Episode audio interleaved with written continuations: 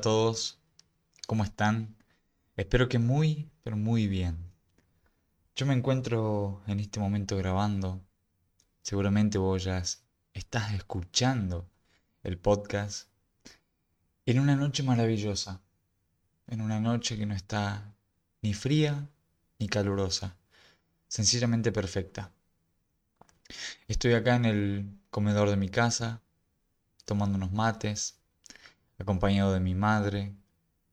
Y, hoy, en este podcast, vamos a terminar las cinco leyes de Hammer, las cinco leyes de la naturaleza, para ya empezar a abrirle paso a qué es un síntoma, a el origen emocional de, de ciertos síntomas que me vayan pidiendo, los que ya tengo y, me gustaría hacerlos en este formato, como autismo. Eh, bueno, hay, hay, muchos síntomas, muchos síntomas. Hoy, por ejemplo, hice un síntoma que, que debía, hemorroides, que lo puedes encontrar en Facebook, si quieres saber el origen emocional. De todas formas, te digo que si no te gusta leer y, y sos más de las personas más auditivas que les gusta escuchar, lo vamos a subir acá también.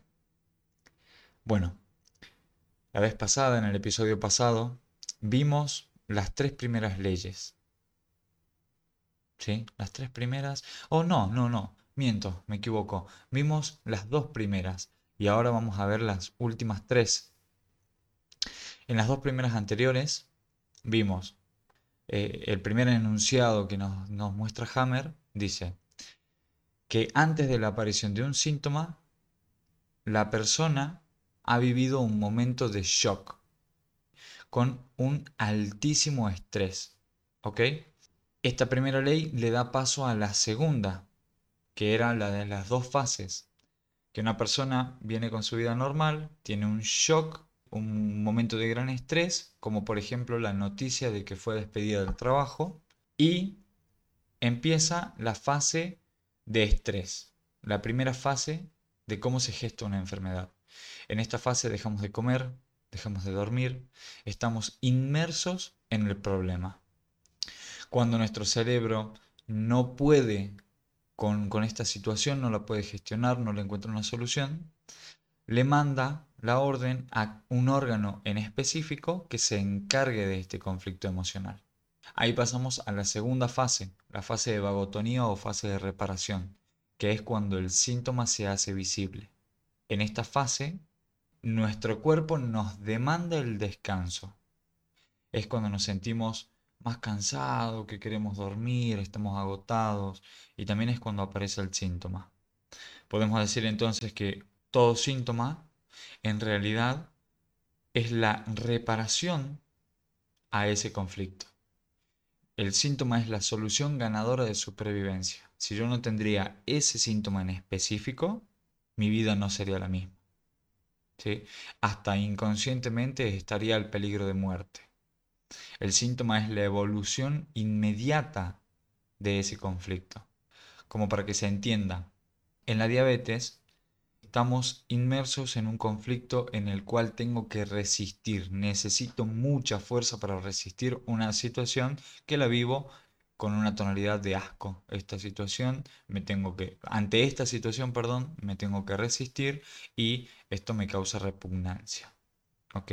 Entonces, si yo biológicamente me siento de esta manera, o mejor dicho, psicológicamente me siento de esta manera, la evolución inmediata sería, por ejemplo, tener mucha azúcar en sangre para tener la energía suficiente para aguantar esta situación. Bien, una vez que salimos de esta etapa de vagotonía, entramos en una pequeña etapa que se llama epicrisis. En la epicrisis, el cerebro nos manda una prueba para ver cómo reaccionamos nosotros al conflicto que nos causó estrés es como volver a la fase activa para ver si nosotros superamos o cambiamos la percepción. Y ahí es cuando entra el decodificador, porque justamente en una sesión lo que se busca es cambiar la percepción que tiene la persona de sus conflictos.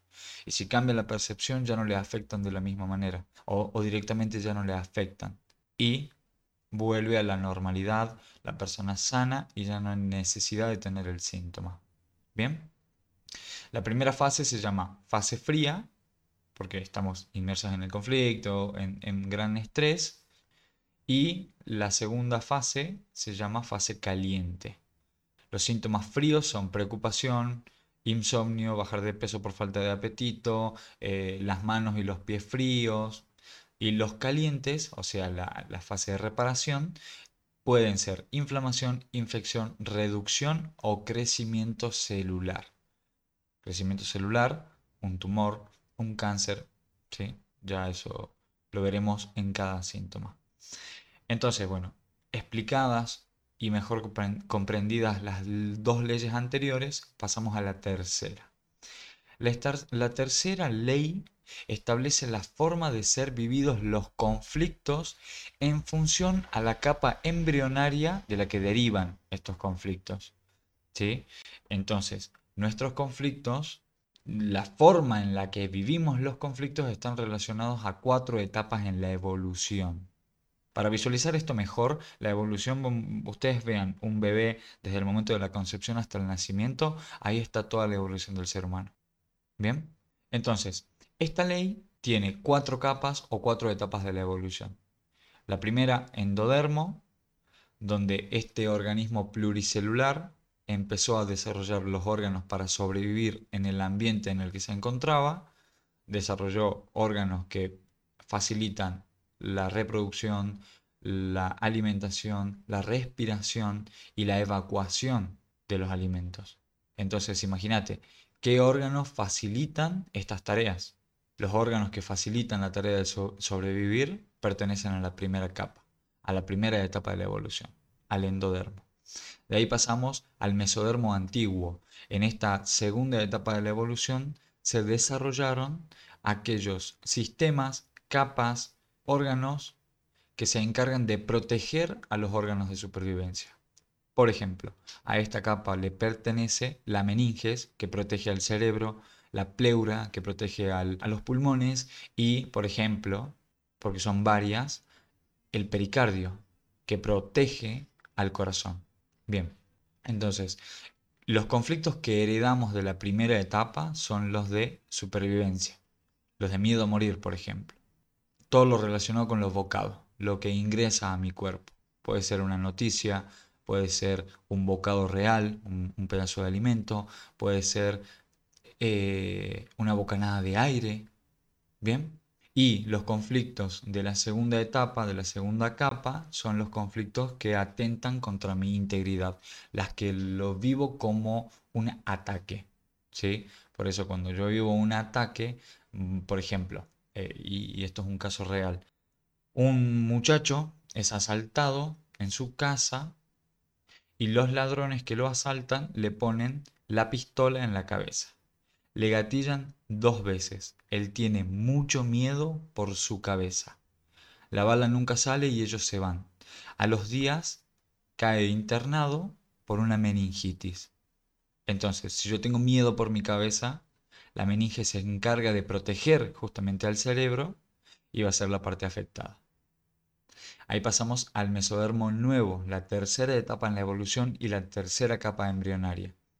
Acá desarrollamos el esqueleto, nuestro sistema de sostén, de movimiento, ¿sí? para trasladarme de un medio a otro. En esta etapa, en esta capa, van a afectar todos aquellos conflictos de desvalorización e impotencia. La desvalorización empieza cuando me comparo con el otro. ¿sí?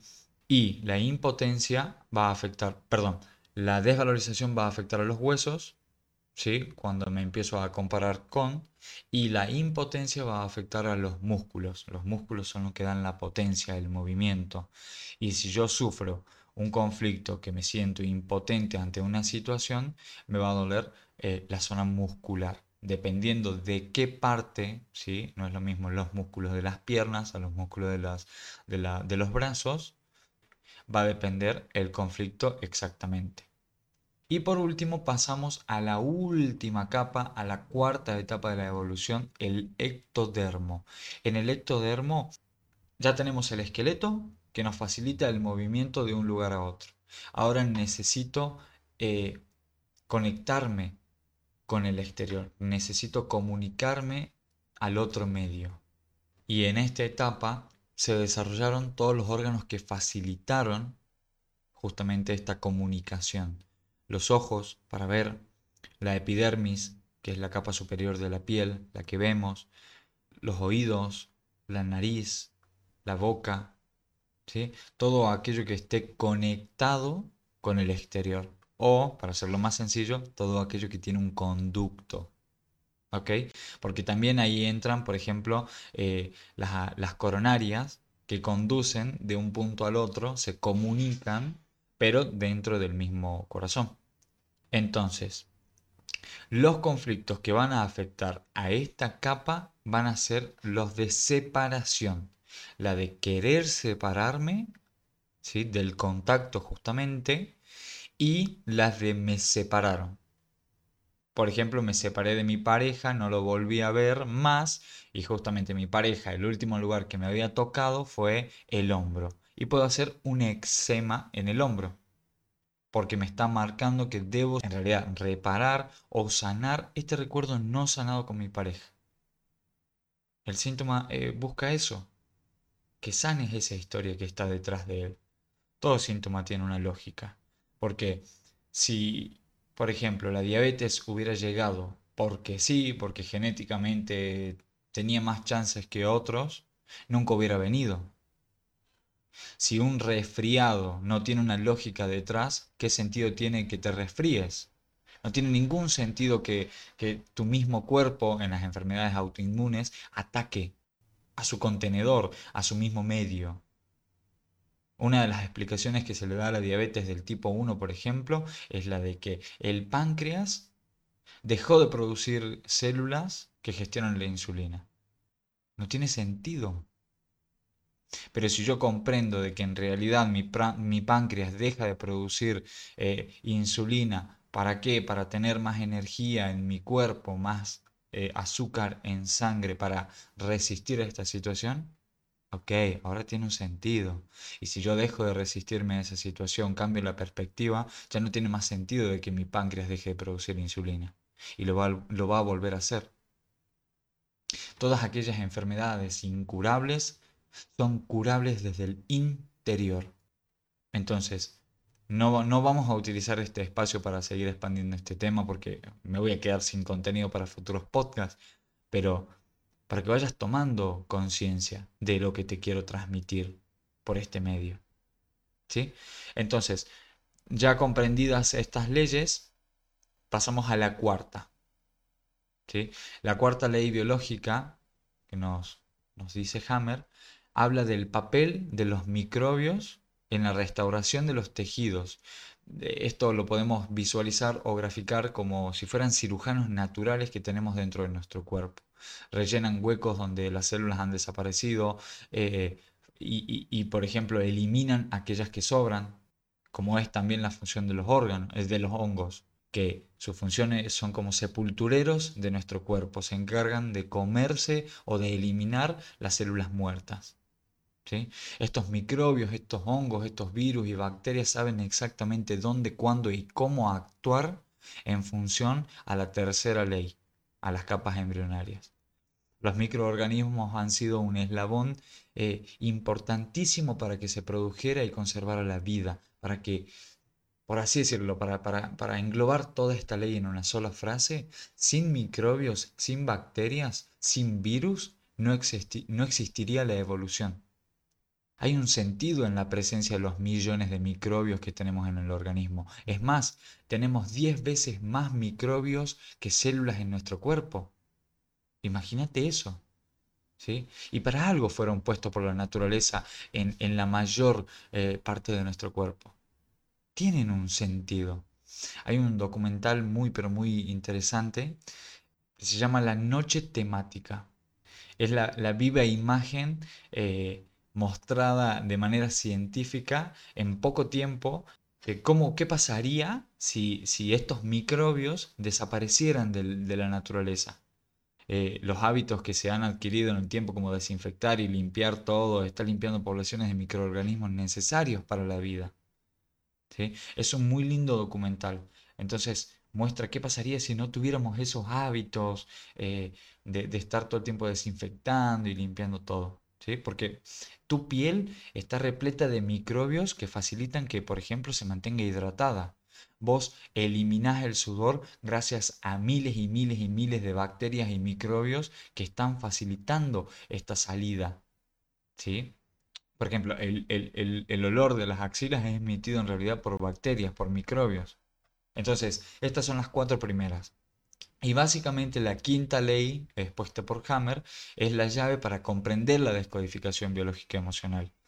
Eh, porque nos dice que todo tiene un sentido, hasta la enfermedad que es llamada programa biológico de supervivencia, como expliqué en el post anterior, estamos programados para sobrevivir y cada, cada síntoma, cada enfermedad es un programa activado para seguir viviendo.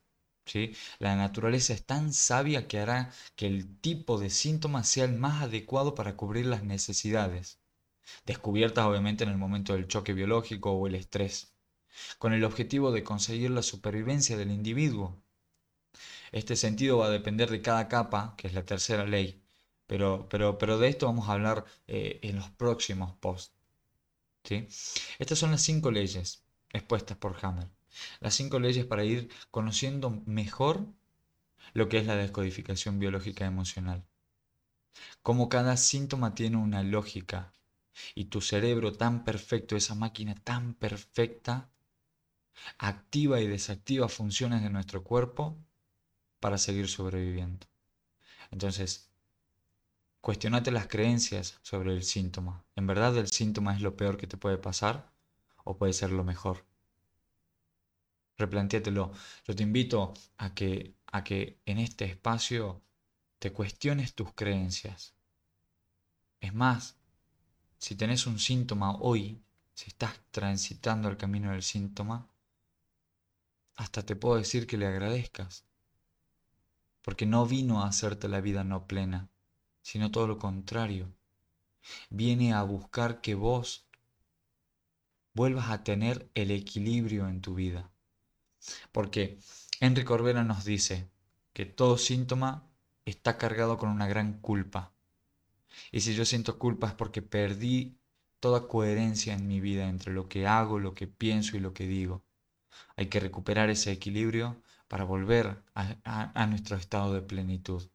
Así que es eso lo que te quiero transmitir. Que te pongas en duda. Que pongas en duda a tus síntomas.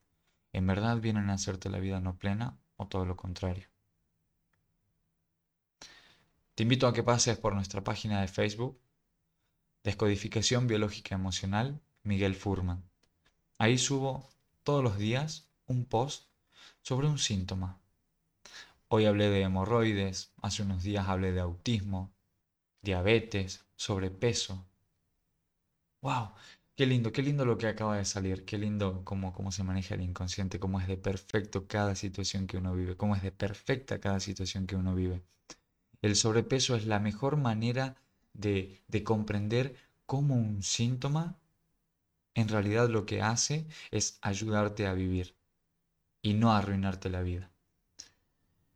Imaginen ustedes que son unos cachorritos de cualquier especie animal, en la selva, en la jungla, en el desierto, en, en la sabana africana. Simplemente imaginen que son un cachorrito y que pierden a sus padres. ¿Qué significa en la naturaleza que un cachorro quede sin sus padres? Que va a venir un predador y te va a comer. Entonces, si vos sentís ese abandono, esa necesidad de protección y esa necesidad de papá, mamá, encuéntrenme, soy más grande, vas a hacer un sobrepeso. El sobrepeso es la viva imagen de cómo el síntoma te está ayudando. Primero, con sobrepeso sos más grande, por lo tanto podés ahuyentar a un predador.